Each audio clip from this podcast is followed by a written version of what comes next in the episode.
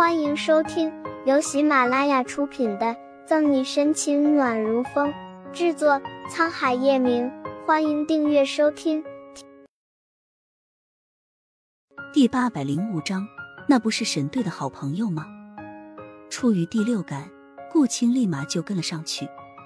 谭维见顾青行动，便立马跟了上去。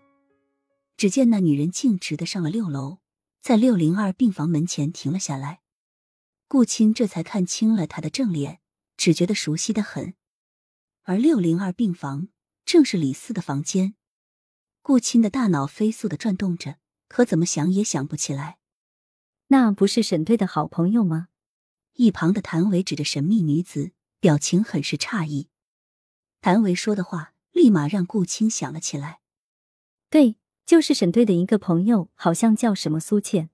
没错，是苏倩。只不过他来干什么？难不成沈队也让他过来打探打探？顾青宁思想着，觉得越发的可疑。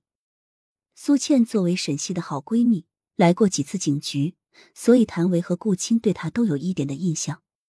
不对啊，按道理沈队应该不会让警局以外的人随便插手的。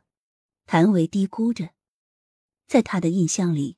沈西一直都是那种公私分明的人，一般是不会让除警局以外的人来插手工作的。而这个也正是顾青所疑惑的。不知道，先看看他来干什么。两个人的目光紧紧的盯着苏倩。这个时候，李四才有苏醒的迹象。但凡出现在下城人民医院的人，绝对不会那么凑巧。只见苏倩跟护士悄悄的说了什么，那护士便离开了。他张望了周围，放心后便进入了病房。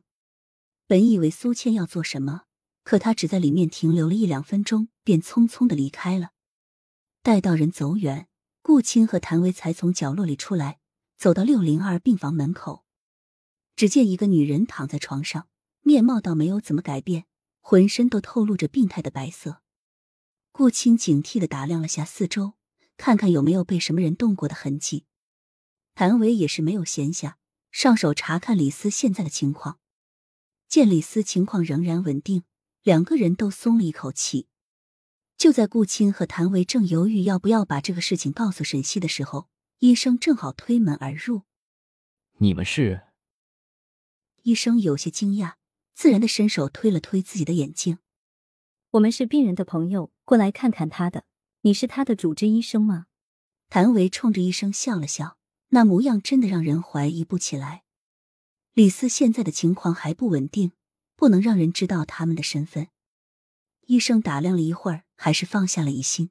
毕竟李斯住院这么长时间，除了李家的人，还没有谁过来看望过。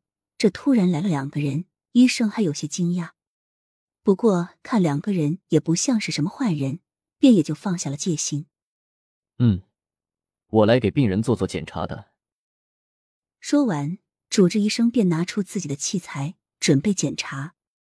谭维和顾青也自然的退后了许多，保持安静。主治医生在李斯的身上放了几个仪器，便开始了。良久才结束。医生，他现在的情况如何？见医生收手，谭维立马上前问道。医生将自己的仪器慢慢收起，脸上堆着笑容。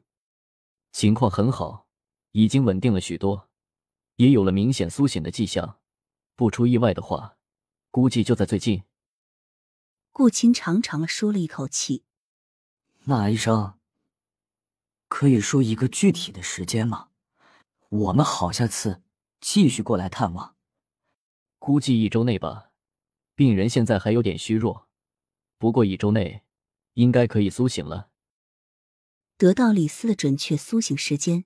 谭维和顾青心里也渐渐有了打算。将医生送走后，两个人便开始商讨了起来。天色也渐渐的沉了下去。有了上次的经验，两个人这次租了李斯隔壁的病床，便再次歇下了。苏倩匆匆从医院里出来，回到自己家中，便立刻给左心言拨通了电话。电话响了几声，便接通了。情况怎么样了？左心言端着红酒，不紧不慢的开口。本集结束了，不要走开，精彩马上回来。